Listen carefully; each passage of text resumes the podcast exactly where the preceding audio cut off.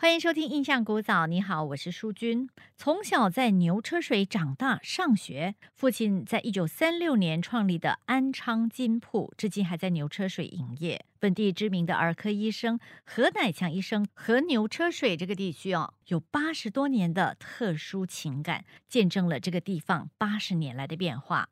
从医数十年，担任过主角妇幼医院的首席儿科主任、新加坡国立大学医学院副院长等等。热爱历史，也喜欢写作的何医生，退休后呢，也出版过多部的华文著作，包括了《医生读史笔记》《前养正记事》等等。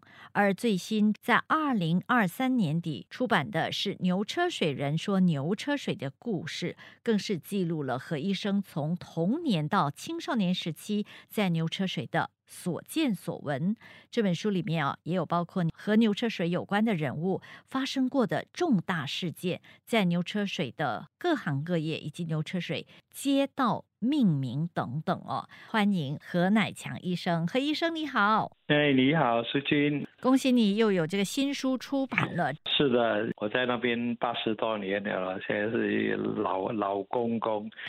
在我记忆没有衰退之前，我看我要把很多东西写下来，也当做献给牛车水了。是的，那么在牛车水哦，我相信有很多很多的经历，最惊心。动魄难忘的，就是日军侵袭新加坡的那个年代，而经历过那个年代还有印象的人，目前好像也屈指可数了。所以今天想要请您谈一谈哦，关于这一段经历。好的，好的。一九四一年我就搬到大坡，那个时候我的父亲把他的生意移到大坡流下水，所以从此。直到现在，今天还是跟流色水有关系啦。嗯，因为我还是常常到流色水。我看两三天前我还在流色水里游荡。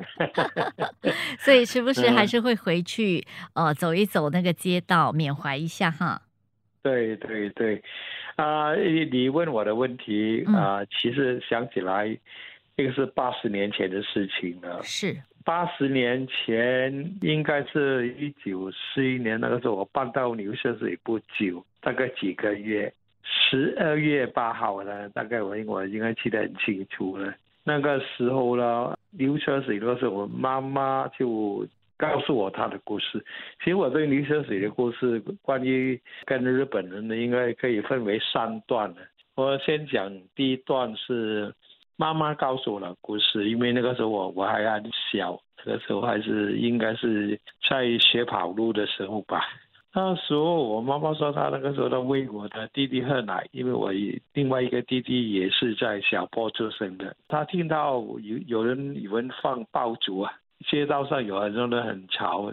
那个时候他就说：“哎，奇怪，那四五点清晨，清晨就为什么还有放人放爆竹？还没有到新年嘛，很多人很嘈杂，他还以为有人在那边打架，因为那个时候打架的事情是家常便饭的。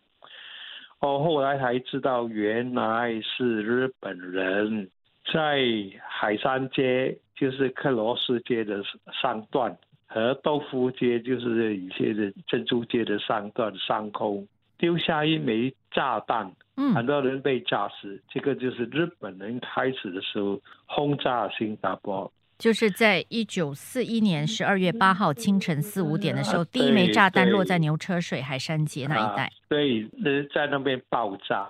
其实那个时候他的目标是，其实因为你是在牛车水附近，靠近 Maxwell 就是麦斯威路那边，当时有一个煤气缸的，那个是美国，我们也是叫煤气塔。那个时候，所以他的目标是要炸那个煤气塔，炸偏了啊！可以，第一可以让那个地方着火，嗯，火烧牛车水。另外呢，就是切断煤气的供应。所以这个是日本人，但是那个那个时候你知道那那种技术很差的，那个炸弹有时候丢下来也不爆炸的。不过海山街那个就爆炸，或另外一两个就没有爆炸。其实好像例如海山街有一间洗衣店，现在是应该是一一个油漆面的店那边后面住了一个呃学徒，他就睡帆布床啊，在我们叫在屋子后面。那个时候我们叫天井了，不是要不要天井？那个炸弹丢下来，反而不会不爆炸，但是那个爆炸的也很很重很重的一个一个重物丢下来，你知道从物理学来讲，加上速度是一个很重的东西。把这个我看着应该是十十来岁的学徒，其实也压死了，还是死到了重伤而死了。哦，所以那一枚炸弹落在这个洗衣店里头，没有炸开，但是却压死了一个学 徒。对，那有一有一个炸弹是炸开了、爆开了，是在某一家的这个酒楼。这个是在这个海上街口。嗯，海山街的交界处跟那个时候是跟大马路，现在是桥南路了。South Bridge Road 啊，那个酒楼那个也是大东酒楼，是在莫世街这两条街的外头，离开两条街了，有两条街了。因为海山街隔壁就是莫世街嘛，More Street 啊，那个是大东酒楼，他那个爆炸那个炸弹也没有爆炸，他们以为人家在在空中上不懂丢些什么东西下来。啊，那个地方有几个地方是给炸的，一个是一个是在末世界，那个就是我的同学梁正英呢，假如你知道他的儿子是梁文福，梁文福啊，他住在那边，那个时候住在海山街，是他告诉我的故事，没有爆炸，没有爆炸，但是有爆炸的地方是有两个。老校友了，应该是老校友还是老朋友了。一个地方是在布吉巴索，布吉巴索是人家说叫做广西街啦，就是公西街隔壁，广东临街隔壁那条街，就是现在的金江会馆跟那个呃叫做丢荒路，不是丢荒，离开丢荒路不远处了，叫做布吉巴索路。是给巴斯罗，啊，那个他就丢中了啊啊，那个金江会馆，那个是在爆炸，金江会隔壁。那么那个时候那个老校友叫卢鹤林，卢鹤林是以前是赣州会馆的会长，嗯，也是我们养正校友会的呃副会长。他告诉我一些故事，因为他也写过一本书，叫做《回首人生路》。卢学长在前年已经不在了，是九十多岁。那么另外一个呢，是一个很出名的建筑商的女儿，我也认识到的孩子，叫做司徒醒灵。司徒醒灵，他写写过一本《一个新加坡少女战争的日记》。嗯。他是受英文教育，不过他的中文根底很好，所以他写了一些本书，中文呢就中文写一个一个一个一个新加坡少女的战争日记。对对，那么他讲他那个时候住在希腊热的希腊热对面，有两枚炸弹丢在草地上，有一枚炸开了。有一个都没有爆炸，那个炸开的在草地上炸了一个大窟窿，所以你可以想象得到，其实那个时候流车水是日本人集中要爆炸的地方。其实有几条街好像另外叫做什么也是爆炸过的，德林街有是在尼罗以前金方女校。半个校舍给它爆炸，所以后来清华女校一九四五年和平之后呢，就再没有重开了。在八十多年前的这个一九四二年，日军开始轰炸新加坡哦，一九四一年年底就开始轰炸了，但是他们是在一九四二年二月十五号的时候。对，英军投降，家家户户准备过年了。是当时，其实是农历新年初，大家本来应该是呃非常欢欣鼓舞，要迎接新年的时候，却发生了日军攻入新加坡，开启了新加坡被日本占领的这段日子。那个是过马年呢，第二年是马年。另外一个记忆呢，就是我记得那个时候相当紧张，开始的十二年的时候，是我爸爸的家的那个店铺啊，他的门前本来是敞开的嘛，那结果呢要掀起一道围墙，因为挡住爆炸的炸弹的碎片不要。冲进来的，我记得一个矮墙在门前，这个是我的记忆。后来的记忆就跟牛车水没有关系，但是我们是逃难逃到去波东巴西，那个时候逃到在波东巴西那边住了，好像应该不到一年的，后来才回来，因为断断续续，我爸爸还是回来他的店，他就不放心嘛。所以一九四一四二年的时候，您大约是几岁？哇哇，你要暴露我的年龄，不是已经公开的吗？公开。啊，应该是应该说，让我算算，四五岁左右了，五岁左右了，四岁五四岁五岁左右啊。那个时候我有记忆的，那个时候有记忆，就听到这个声响，大人很忧心，很害怕，但是很多很具体，知道我不害怕。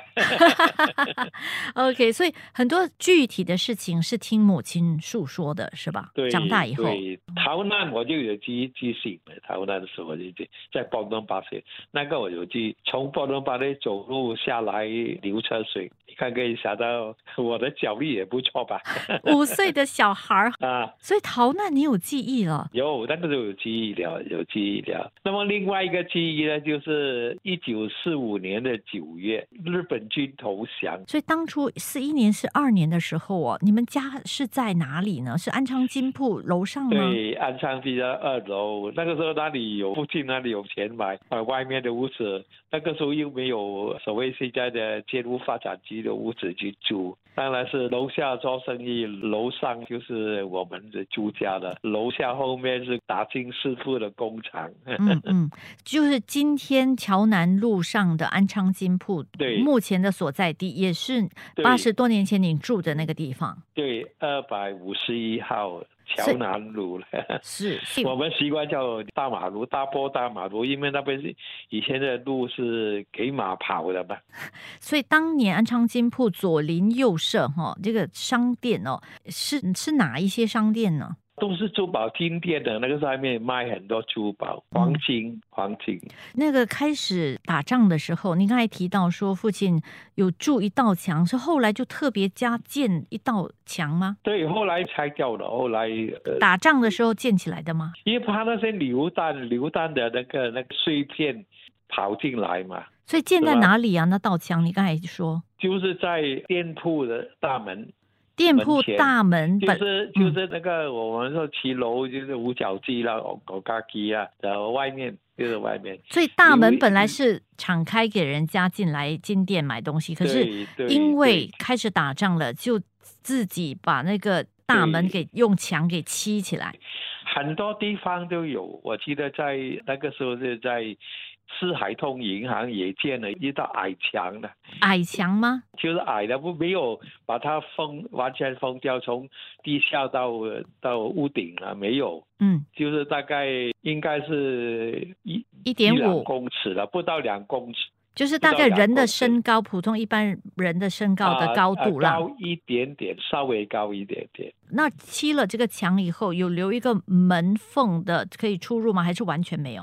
没有，因因为前面是有骑楼嘛，像，我刚才讲那个是狗大梯嘛，对，是吗？所以还是方便行人被保护着走过那条骑楼啦。所以是安昌金铺的大门七道墙，还是骑楼的的外墙，就是外面外面对接近马路，靠近马靠近马路那边，所以就是。